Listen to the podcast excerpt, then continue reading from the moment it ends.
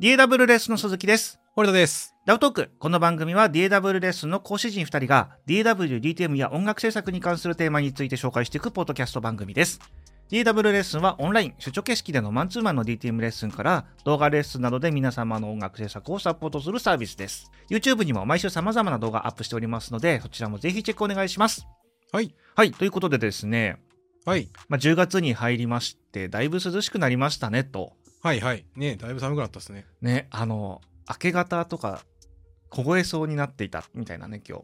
もう衣替えしちゃってもいいんじゃないですか、さすがに。日ねなんかさこうまたすぐ暑くなるんじゃないのみたいなさその疑心暗鬼感があるわけですよこう最近のこの気候変化、ぶり返ったりしないだって今年。うんなんかねちょっとい一時期涼しかった時期あったじゃないですか先月とかも、あったあった。ありましたな。で油断してたらまたうん。超暑いみたいな、うん。どうなってんですかこれみたいなので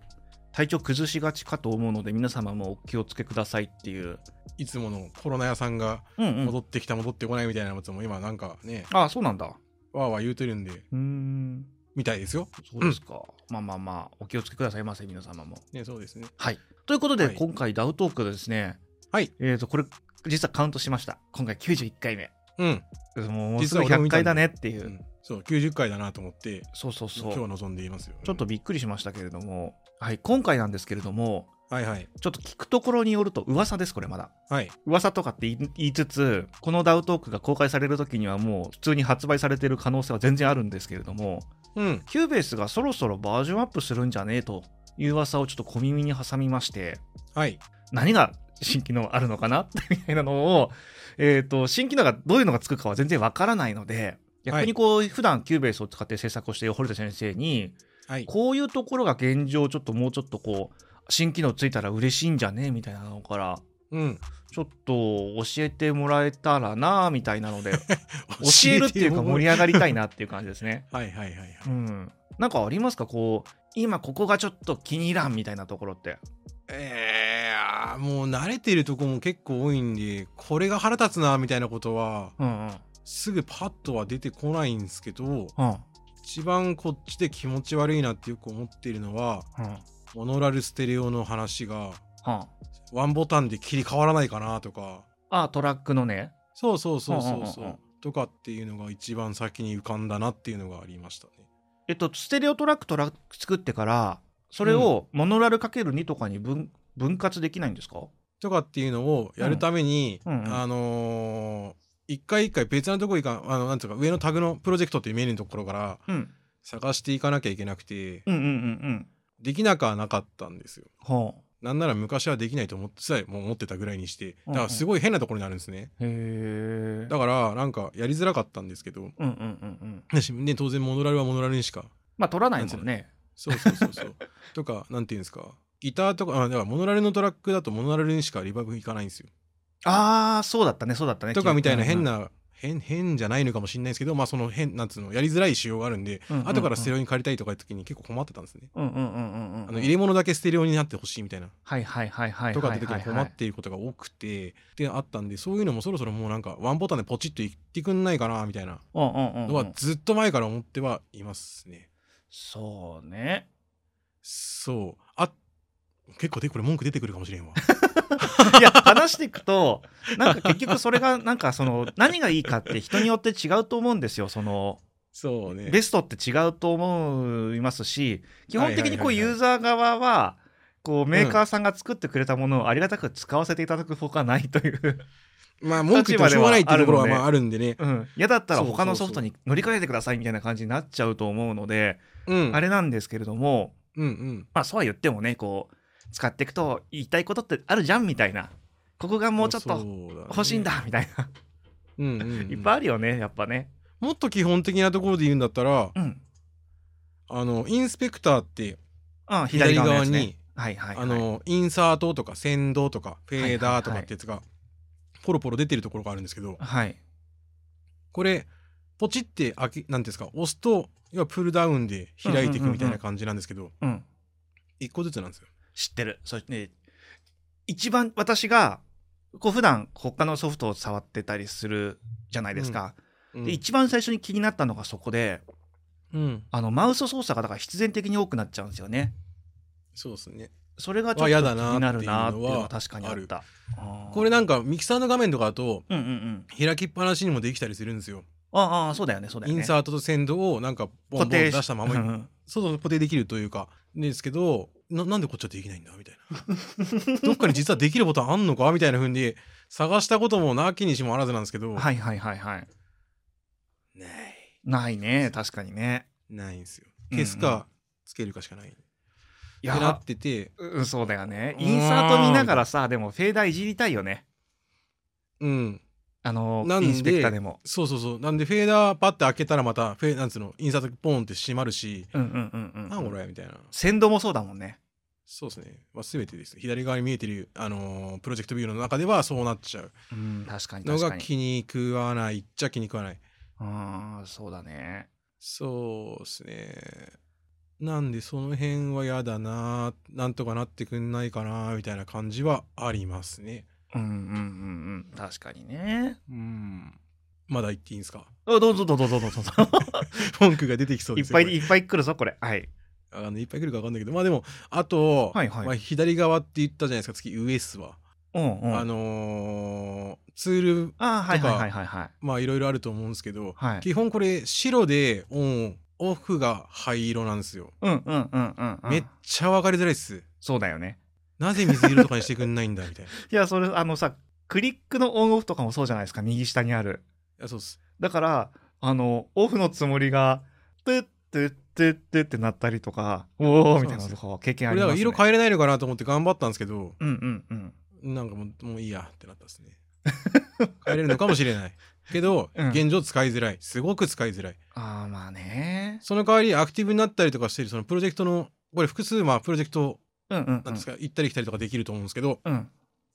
いできると思うんですけどまあできるんですけどうん。雷マークみたいなやつが要はアクティブになってるよってやつなんですけどあ、これはオレンジのやつそうオレンジなんうだ、んうんうん。ふざそれは超大事だからじゃないですか。いやいやいや自分からやつも大事だよあれ、再生ボタンとかなんか色緑だ付けさせろよよね、みたでいなもね。ん再生ボタンって緑だよね。先生は緑うなんな、ら、うん W とか、まあ、リードライトとかは緑赤とかうんうんみたいな感じうんうんでいつも通りな、まあ、他のやつでも多分そうなんでしょうっていうやつの色がついてるのにうん。なんでか知んないけど他のやつは白なんだよああ、そうだね。そう、アクセントカラーが変えられたらいいだけかもしれないですけどね。そのあー最近の OS って変えれるじゃないですか。そのダークモードにした時にとか。あー確かに。どうなんだろうねそこまでやれるかみたいなとこもあるからうんうんうん。詳しい人はそれで触れるのかもしれないけど少なからず僕はそれに時間かけたくないってなっちゃうからあーイライラしながらもやるっていうので慣れたんだけど、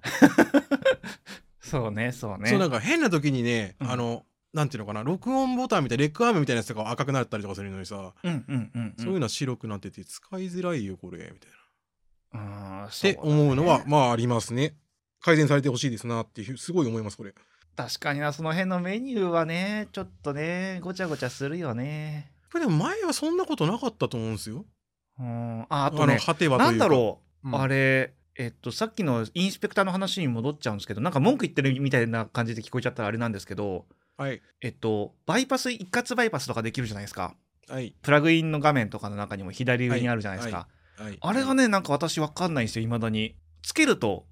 黄色くなるかじゃんでしたっなりまけす。それがバイパス状態ですよねはい。なんかそれがねなんか感覚としてこうお振られててほしいよね。そうそうそうそうそうそうわかるよ。すげえわかるよ。というのがなんかなまあ慣れって言われてたらそれなまでなんですけどうん。ちょっと違和感があったなって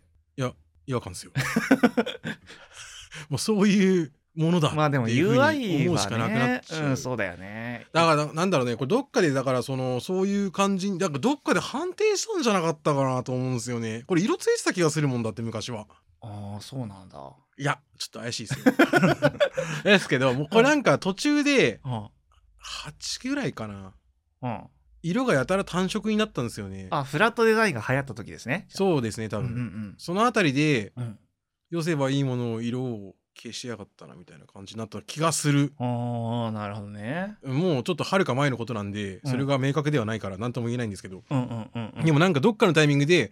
なんかちょっと意識が高くなったみたいな感じになったと思う、あああのそうだねおしゃれおしゃれっぽくは見えるよねその UI 今のキューベースとか、まあ、スタジオそう1とかもほぼ同じ通ずるものがあると思うんですけどうんあっちはなんか青と黒というかうんうんうん、そんなイメージがあるんですけどうんそうねまだ色ついてくれてるからいいんじゃないかなと思っちゃう確かにねちょっとなんか ダークにだからプロツールズのダークモードもちょっと苦手だったんですよ私あの黒すぎちゃってうーん逆にこう暗すぎて分かんない選ばれてるものが分かんないみたいなことが確かにあってこの辺結構地味にその性格というかさ好みだけどね出るよねいやでもさ、うんこれ白に変えたいですっていう人もいたからさああなるほど、ね、結構その背面のとこ今グレーなんですけうどんうんうんうんうんいやこれ白くしたいんですけどみたいな見づら い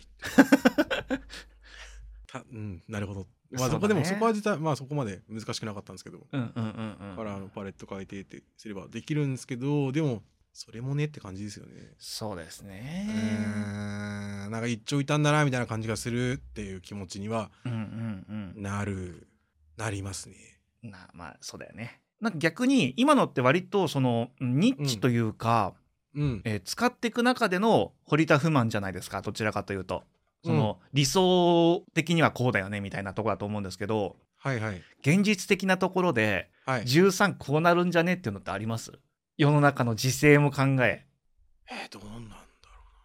そんなに変わんないと思うけどね逆にうんだってさうんこんだけブラウザー型でやってるのってもうキューベースだけじゃないですかブラウザ型というと要は窓で要は1個でああさウィンドウがポンポン立ち上がっそうそうそうそうそうまあでも今そうの初期設定って全部シングルウィンドウじゃありませんキューベーそうスになはってるですけどでもちょっとほじくったらすぐにブラウザ型になるじゃないですかウィンドウ型になるうんうんといううんかそうだねそうだねだからもともとはそれをベースに動いているイメージがあるんですよねゾーンっていう機能を持って下についたりとかはしてるんですけどはいはいはいでもこれ以上にこれがドラスティックに変わるとはなかなか思いづらいんだよな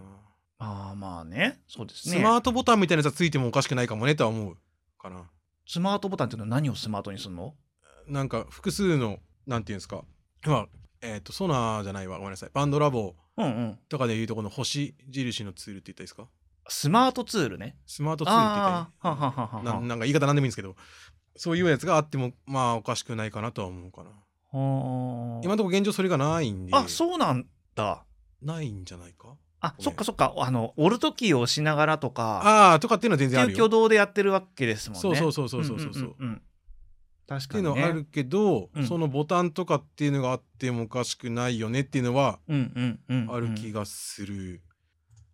あとは何かなメディアのところからねプラグイン選んだりするのは今もできるからなみ右側の方そうそうそうそうそうあーあれ右もね習い系でい逆くのにとちしょたっとらなんか罠だよねうちは使わないです正直うんそうね使わないではあるんですけどそういうような見栄えの問題のところはうんまあまああるよねみたいな感じはするかなもしかしたらうんうんウェブラボみたいな機能がキューベース側に降りてくる可能性もあるような気もせんではない例えばはなんだろうマスタリングが軽くできるよみたいなあはあはあは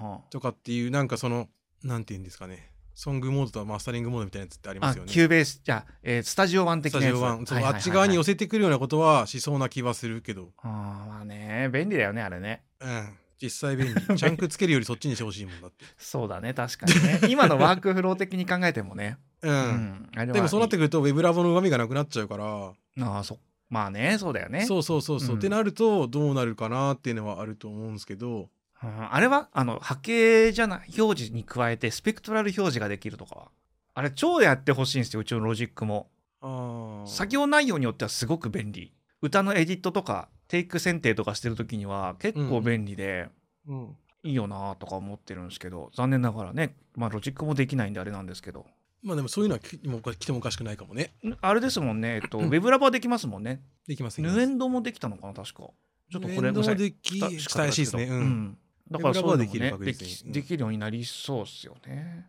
とかっていう感じになった時にその要はねその各ソフトど同士がどうなるかみたいなうんうんうんうん感じになるるかなとは思うんですけど、うんまあ来てもおかしくないかなっていうのはあるかなって思いますね。そうですねえあと何でしょうねあのプラグインでお茶を濁すとかはちょっと悲しいかなって気はするんですよねどのソフトもやりがちですけどもうんあるあるんじゃあないかなりがちよねあるんじゃないかな。ねえその場合何が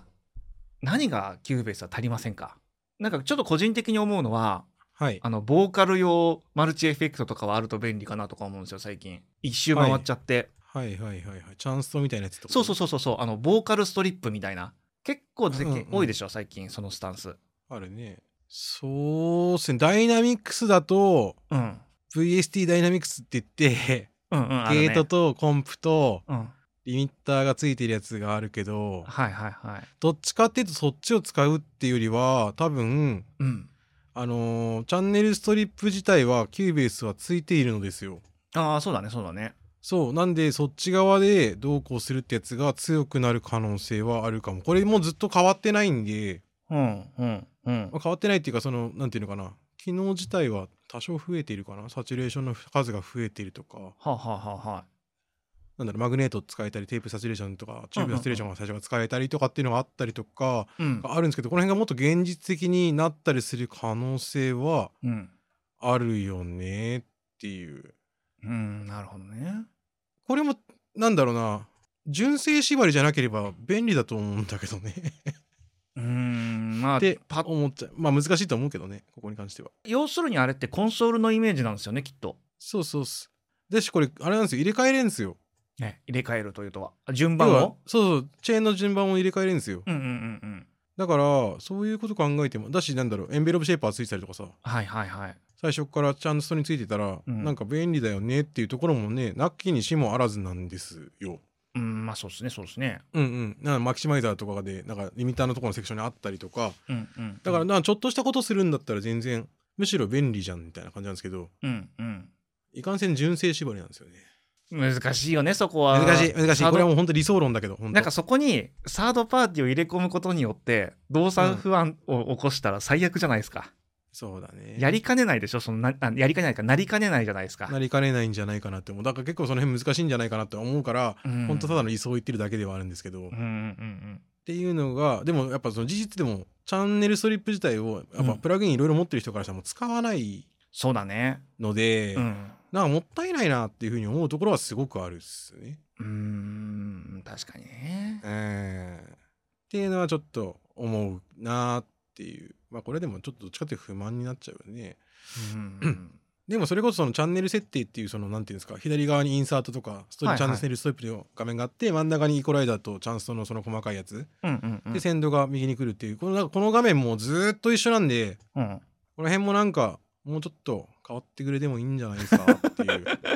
おしゃれになりまへんかみたいなああなるほどね 気はせんでもない結局あのミキサーの不満はもう解消したのとか慣れたのキサはうん大丈夫だねうんなるほど 大ね丈夫っていうか何個かミキサーを持つことでうんうんうん改善された、なるほどねもうなんか左から右にガーっていくのが嫌だっていうんだったら私たち使いなさいっていうふうにそうだねそうだね物量作戦に変わったでだし12になってからさらにそれがもう一個増えてるはず使えるミキサーのコンソール数がそうですそうですもともと3だったんだけど4つになってるんですよほーん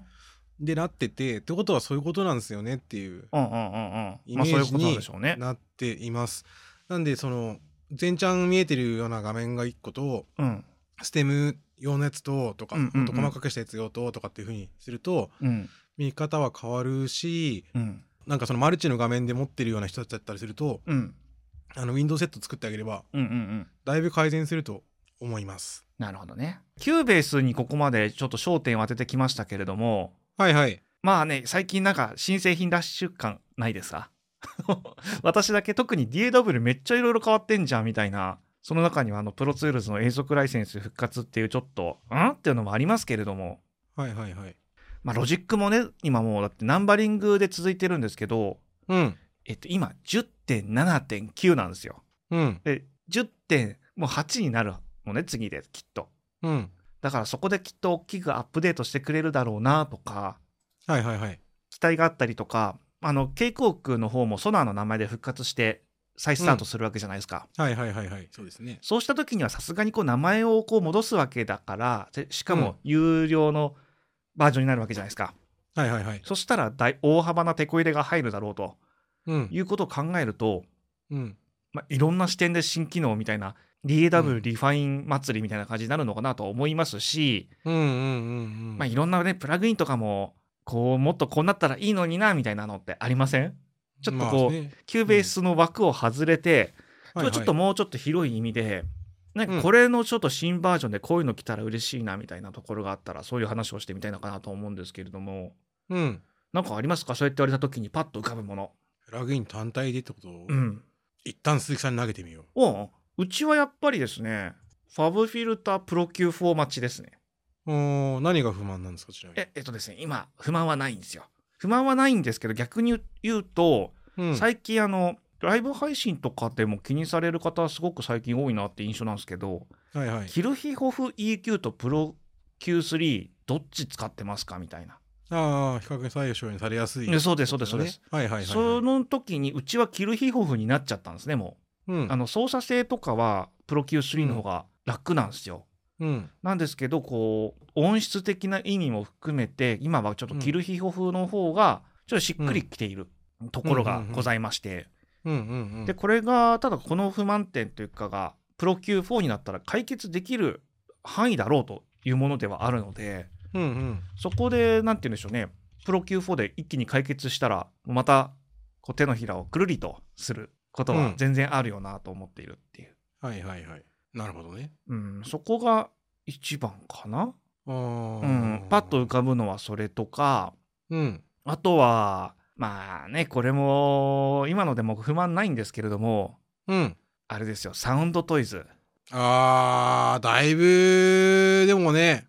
うん、変わってない よ ね。そうそうそうもうちょっとなんかもちろんマイナーアップデートみたいなので対応してくれてはいるものはあるんですけれども、はいちょはっい。とドラスティックな新プラグインとかこう、うんエコーボーイ2とかってなったら超テンション上がりませんっていうまあなんか、あの逆に不安になってきません、ずっと変わってないと。まあディレイだからねっていうのはあって、うん。まあ、ちょっと古いよね、UI も含めてとはっていうのうんうはん正直否そうでめすねそうなでいすとね思いますけどね。ちょっとやっぱこれから買う人とか見た時にちょっと古臭く難しく見えるよねこの辺のインターフェースはとは思いますし。うん。はいはいはい。まあでもこれ以上何をやるんだって言われたら見た目が分かりやすくなりましたぐらいなところになっちゃうのかなっていうのも事実ではあるんですけれども、はいはいはい。まあ、そういうのも含めてですかね。うん。うん、そういう意味では、うちだと、チューブテックの CL1B とか、うんうんソフトチューブとか、はいあれもだってもう5年ぐらい変わってないですよね。マーク2になってから2ですよね今ね。うんうんっていうのも、うーん、変わってくれへんかなそれはっていうのササウンド部分がもっと良くなってほしいなっていう意味ですかとかっていう風なのは感じうんうんうる。んだからここ3年ぐらいで一気にまたね、変わった感じしませんかだって。っニュージェネレーションですよね。ていう感じがすごいするし、はいはい。だからその中で、あえて今、チューブテックの CL1B って言われると、うんうん。新しいの出てくれないかなみたいな。ああそうだね。っていうのはあるかなっていうのは正直思う。うんうんううんんううん。ん、なんかその全部なん何でもかんでも新しいのがいいっていう風なタイプでは僕はないんですけどはい。それでもやっぱり最近のその革新みたいな感じになってるやつを目の当たりにしてるとうん。やっぱちょっと手にしづらくないですかっていう、うんそうだね。うんそうだねしかも安売りの対象になったりとかするじゃんいうん。やわわかるようんわかる、うんうん安売りは全然安売りでいいと思うんだよ、 はいい、いと思うよはいはい、はい。いいと思うんですけど、うん、いや、その葛藤はすごくわかりますよ。その時は良かったんですけどね っていう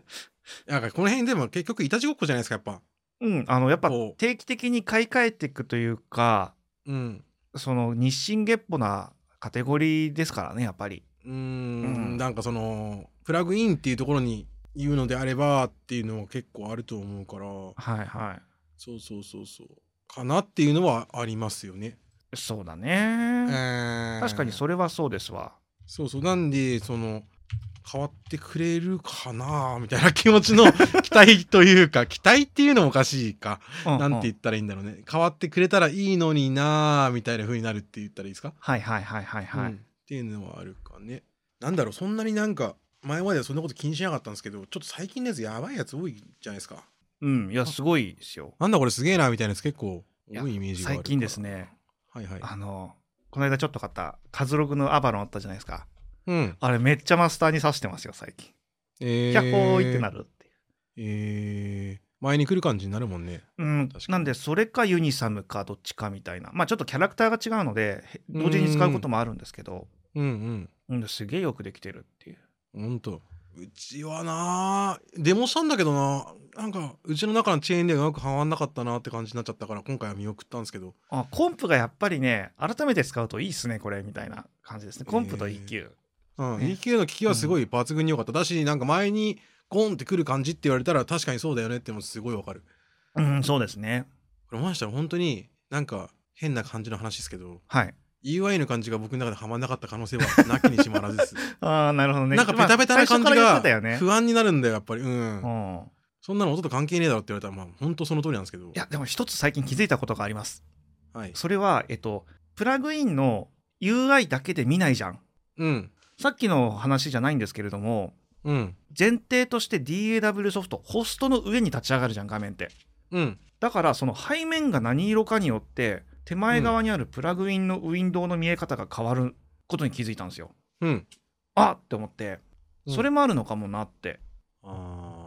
あの後ろが暗いか明るいかと手前側にあるプラグインが暗いか明るいかで全然見えた時の見やすさ視認性も含めて違うなってそうだね思ったこの間ねはいはいはいはい 初めて気づいた。いやなんかこういう地味な話がさはい意外と本当になんかあるよね。うんまあ、そうした時にね何色にしたらいいかっていうのはもう分かんなくなっちゃうわけですけどねそのうんうんうんうん。プラグインが全部同じ色だったらそれはそれで超つまんないじゃん。まあね。だし割割とさ僕自体はさ、うん奇抜な色とかはさ好んだりとかするタイプだと思うんですよきっと。ああそうだねなんですけどここら辺に関しては結構なんか地味な選択をしがちなので不思議だよねでもさあれじゃんその派手なメーターとか好きでしょピカピカしてるやつとか、そうだねいやでもね最近大人になったいやどうかな欲しい な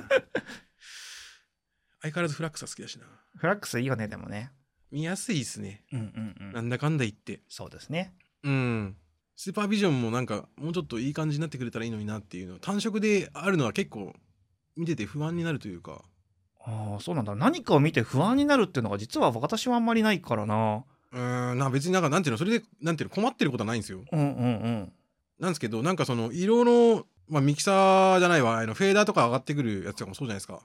あのメーターっていうかはレベルのああどこから黄色になるとかってそういうこととかなみたいなやつ結構僕うんうん見てるんで見てないようで見てるみたいでどううやら、んうん一回変えてみたんですようんなんか気分転換だっつってうんちょっとしたら戻しましたもんねなるほどね だからやっぱり、だからなんだかんだそういうの、だからなんていうの、新自分の中のそのケーキというかさ、物差しみたいなやつはあんまり崩れてほしくないっていうか、はある程度、なんだろうな、そのカラフルなやつがいいっていう風になってるんであれば、そこからずれたくないっていうのがあるかもしれない。うあはあなるほどねーうちは5分で慣れちゃうタイプだからな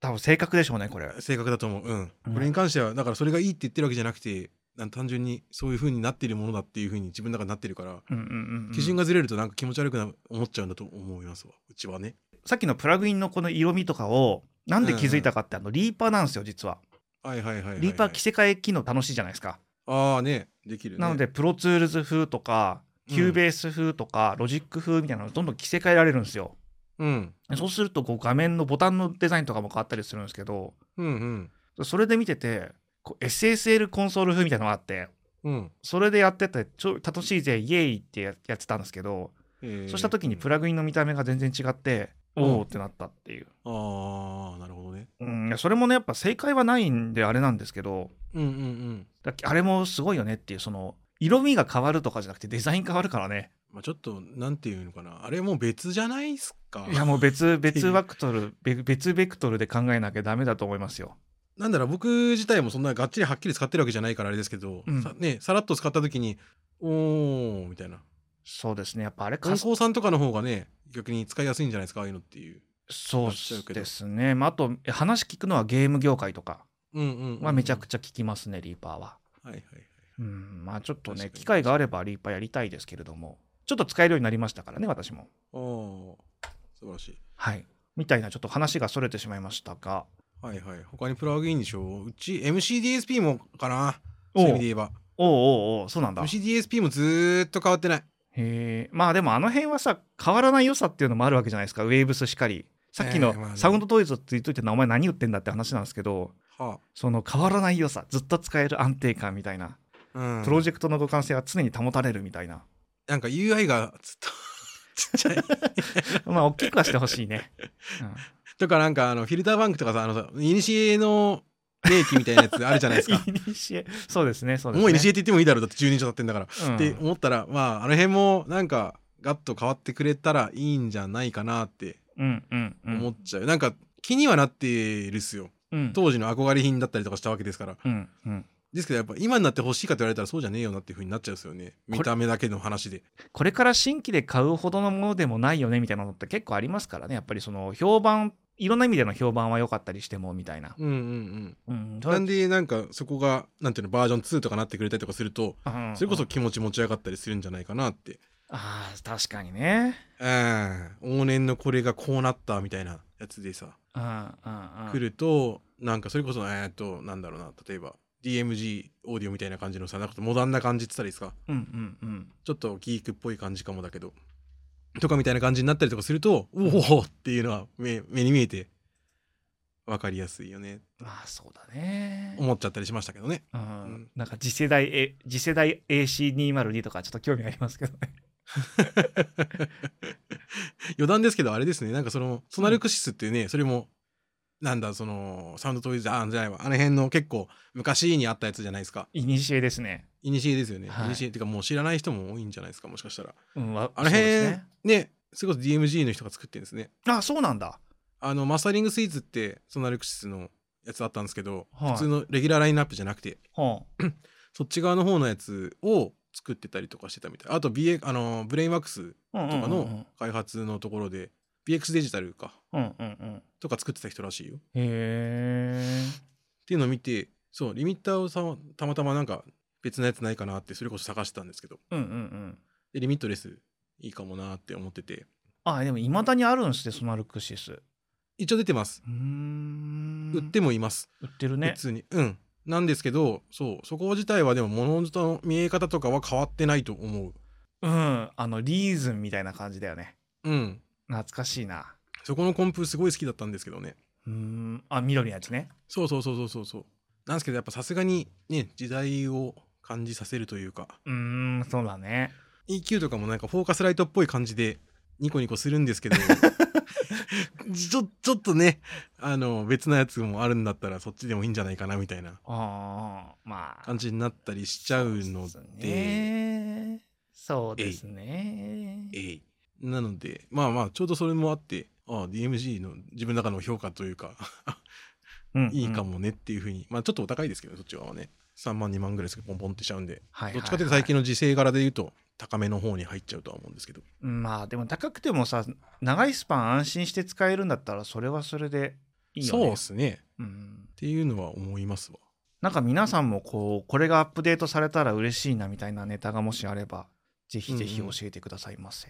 何気に T ラックスとかも随分変わってないんじゃないですかあれじゃん変わって5はいるでエンジンが結構変わってるからけど見た目のところで言うのであればもう3年ぐらいはご無沙汰なんじゃないですえでもさあのさいにしえのゴールドラインがさ変わったら使いうかなまたあねクリッパーとか言われたらおおっ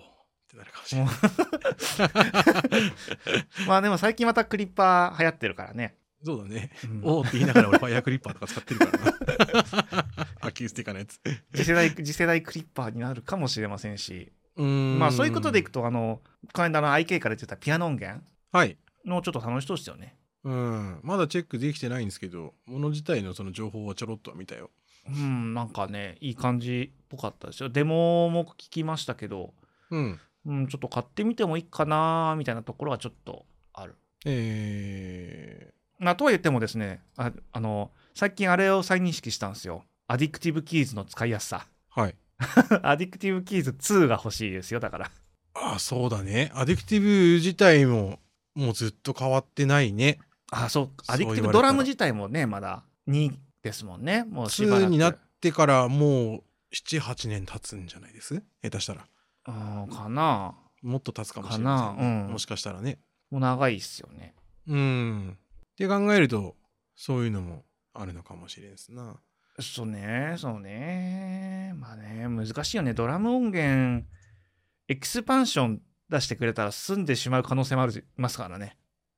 うんそのエンジンが大きく変わらなくてもみたいな。うーん。そのうだはね。ありますけど、なんかこのモデリングみたいな技術をちょっと取り入れてできることが増えたら嬉しいかなと思うんですけどねドラムとかうんうんうん今はまだなきって言ったらあれか BFD とかについてたみたいなうん。はいはい。あの機能マシンガンっぽい効果をこう会話するとかうん。そういうなんて言うんでしょうねサン今あるサンプルをそのまま使えるんだけれどもこのエンジン通すとちょっと表現力増えるよみたいなうん。そういう機能がついたら嬉しいですよね。はいはいはい。うんなんか確かに過去の資産も生かしつつみたいな、うんうんうんうんうんうん。うん。そうだね。うんまあ思いますけどね。という感じでございましょうか。はい。えー、とではですね以前の動画にご寄せいただいたコメントをご紹介していきたいなと思うのですけれども、はい。 87回コメント紹介会でお寄せいただいたコメントなんですが、うん。えー天気のスリープ問題これ堀田が言ってたやつですね。はいはい。すごくわかります。ただ自分は USB ハブと Mac スタジオの本体の相性なのか、ハブ自体の不具合なのか、USB 優先接続時に突然点キーやキーボードが動くなる問題が発生したため、ええ消極的に Bluetooth の点キーやキーボードを使うようになりました。あら。今はキーボードは優先で安定動作するようになりましたが、うんレック周りのショートカットを点キーに割り振っていたとここともあって、自分のボーカル録音時にリモートコントロールできる快適さから、点キーだけは無線をそのまま使っています。お電池問題があるから致し方ない気もしますが、スリープ機が一瞬でできる無線電気が欲しいですっていう。やっぱスリープになるの安っすよね。っていうのはありますよね。どうしてもね。うん、それ実は最近気づいた。おたくさんのところの、あ、おたくさんね、 鈴木さんのところの、あのーね、マウスもそうじゃなかったっけスリープでちょっと困ったりとかするってなんて言ってなかったっけああ、ケエキスンパージンマトウスンね。うんこれはスリープ復帰するときにドライバーの問題です。ああ、そっかそっかそっか、そっちか。はい。うん。なかなかでも、この辺は悩ましいですね。うちも今キーボードは有線再強説っていうのに戻りましたね。キキーーボード。も。へーへーへーうんうん。なるほど。まあメインのコンピューターは有線の方が楽だな。うんうん。ちょっとこの辺あのキーボードに関してもはい。いろいろ沼ったんですよ私。 はいはい。沼った様子は鈴木の部屋でやろうかなと思ってるんですけど最終的に何を選んだのかとそれぞれの特徴みたいなものが見えてきたので、ちょっうん。とその辺はあの YouTube で近い近全体一般動画でやはいろはういか。なと思ってます、はーい。えー続いて同じ回ですかね、えーしうなんでシルバーバレットは日本で売ってないでしょうか海外フォーラム読むと頻繁に出てくるので気になっていますということですね俺まもあ聞きたい。代 理代理店がついてないっていうのが大きいだと思うんですけど、ねまあそうですよね。うん、あとは多分シルバーバレット自体そんなに供給量が多くないと思うんですよ。そもそも作られてる量がいっぱいじゃないってことですよね、多分ね。そうそうそうそうそうそううん。うなので多分そんなに世界展開とかを今現段階では考えてないんじゃないですかねわかんないですけどそう考えたらもうあれですね、売った分だけ、作った分だけ売れるんじゃねえのっていうふうに思うとこうもんありますよね。なんかでもそのやり方って多分きっと正解だよねハードメーカーとしてはまあそうですみね。だからバリューがちゃんと昔ついてる状態で、弾はそんなに流れてなくてっていうのは最強ですよね。たいな昔のマンレーとかもそうでしたもんねうー ん。うんえーで続いてオードインターフェースに悩む回ですね RME 離れたらやっぱり RME の方が良かったってなると思いますっていう今今のところですね離れてしばらく経ちますけどもなんとなってないはいよかったみたいな確かまあ一応 RM も残ってますけどね、に。うんうん。まあでも便利ですからね。便利うちもだから RME から離れてから、だって結構うーんってなりましたよ。うん間違いなくうそうですねん。なんとかなりました。 わかんないですまだまだ、えー2022年もあと3ヶ月ありますから確かにね。全然こう手のひら返しますからね私うん。はいはい。えー、と、一通同じ回ですね。えースタインバーグがつながっている入出力を全部束ねてオンオフして一つの味をとして使える新しい味を作ってくれたら解決しそうなんですけれどもね。まあ UR24C プラス自作マイクプリで満足しちゃってるのでそもそも縁のない話なんですが正直2万のマイクに20万のインターフェースはいらんかな派なのでマイクプリの自作楽しいですよ試作2号機まではオペアンプディスクリートとを試しながらトランスレスで作ったんですけれども3号機は OEP のトランス入手したので、オペアンプトランスとハイブリッド入力にしてみました。トランスオン風でカラーが変わって面白いです。次はルンダールトランスで作ってみようかと。オールドニーブっぽい音になるのかどうか。うん、まあそうですね。ルンダールはそのラインナップですからね、今。うんうんえーギターも真空管プリ、デジタルのマルチと入って、デジタルマルチから真空管パンアップに戻す前にトランス入れてやりたいと。うんうんトランスだけのボックス作ってやることを画策中です。うん実際のトランス沼。まあトランスは面白いですよ ね。ね、沼ったよね、でもね。うん、そうだ正解が分かんないですもんねそこもね正解が分からないのは沼になるっていうちなみに 48V は作るのがめんどくさいのでオーディオインターフェースから受けたものをそのままスルーしてますはい。えドラム取りだけ昔のタスカム US2000 お懐かしいですねうん。が出動します Windows はドライバーのリリース止まっても大体使えるので使えなくなるまでは使おうかとうん。をアーティストのライブ録音の仕事でも活躍してくれましたってことですね。うん。なるほどね。マイクプリの自作とかやばいですね。なんか、やばい沼ですね、そこも。帰ってこれるかなわかんないですけど、最近でも増えましたよね、このハンドメイドの日本のうん。メーカーでも。うんうんうん。続いて、同じ回ですかね。はいえ週初めの夕方頃になると、今日、ダウトクの日だって思うようになってしまった。熱 いありがとうござますまあまあ、毎週月曜日になると、私は編集しなきゃっていうのになるっていうところがありますけども、 即日いや編こ集みたいなね、うでもフィードバックが返ってくるのは嬉しいですね。単純に。そうですね、はい多あ分りがとこうございまこすやっぱりこのちょっと話それちゃうんですけれども、はいはい。あのコメントをいただくとかってやっぱりモチベーションとしてすごく分かりやすくあるんですよ。そうですね。あの普段のダウトーク以外の動画もそうなんですけど、うん。なんか見たよってうん。言っていただけると、うん。あやってよかったな感が分かりやすくやっぱりあってうんうんうん。まあ、その相手が見えないところですからね。そうそうそうどうしても完全にこうねうん。筋トレしてるみたいな感じになっちゃうところがあいるんです よ。や、はい。そうですね。笑い事じゃないですね。そうです ね。ぜひ、あの、いあの何かしらの、こう、ね、苦しい言葉じゃないやつでも、いただけそうるですとね助かりますけどね。はい、はいなんで一言でもいいので、はいなんかいただけるとすごく嬉しい感じですね。はい。はい、ちょっと話戻ります。 はい、どうぞ。えー最近初めてエダと接続をしてめっちゃ便利やんと思ったんですが、アレシスの企画だとして大丈夫かとも思うようになりました。うん音質面にエダとは不満はないですかっていうことなんですけどはいもともとアレシスのエダとうん。に録音するために作られた企画ってことですね、はい。それを流用して使ってるわけなんですけれども、うん。えー、と音大丈夫かって言われたら大丈夫ですよ、うん。うん、それで運用されてるシステムってめちゃくちゃいっぱいあるので、ううんん。うん。不満はないですかと言われると怪しい、うでんそれは A ダットが怪しいっていうよりかはえ直で使った状態とそれぞれをうん。若干やっぱり音変わるんですよはいはいはいはい。でそれが好きかどうかっていうところかなとは、なるほどね。うん確かにそう思いますけれどもチャンネルカッパー増やそうと思うとある程度避けれないところとかっていうのもあるのでそうですよね。だってメインメインじゃないですか、むしろ。うん他でやれって結構逆に難しくなると思うんだけどな。そうなんですようん。ななんのでで現実的じゃないよね、他のやつはね。どっちを取るかうん。ですねはい。はい。というふうに思っております。はいということで、今回のポッドキャストについての感想、ご提案とのコメントお待ちしております。YouTube でご覧いただいている方は YouTube のコメントに、ポッドキャストでご視聴いただいている方は Twitter もし X もしくは。はホームページお問い合わせまでお気軽にコメントください。また YouTube のメンバーシップを行っております。今後メンバー限定のコンテンツも増やしていこうと思っておりますので、ぜひご検討ください。はい。はい。あこのメンバー限定のですね、ちょっとこう、鈴木の日常っていうのを始めました。なんすか、それ。へいや最近こんなんや悩んでますみたいなえ。はい。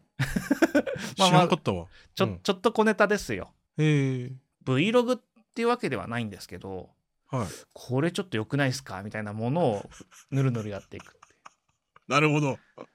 新しいね。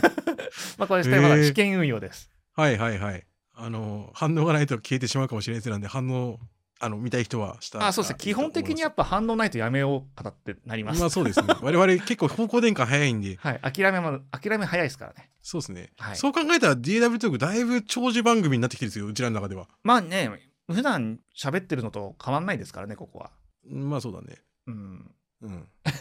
それはそうだわ。まあ、ネタもそろそろこれ切れがちでまだ持ちこたえてるみたいな水平思考してるね。首の皮一枚でつながってるみたいなところありますんでまだネタをぜひ、あのー ご提供いただけると嬉しいですね。トークテーマで毎と毎回毎回こう鈴木堀田で苦しんでいる時がそうないわけじゃないんで。はい。そうなんですよタイトルにすると超つまんないとかねいろいろありますう んから、うんはい。はいという感じで、えー終わるって言ってなかなか伸びちゃいましたけれどもここまでご視聴いただきましてありがとうございました、はい、ありがとうございました。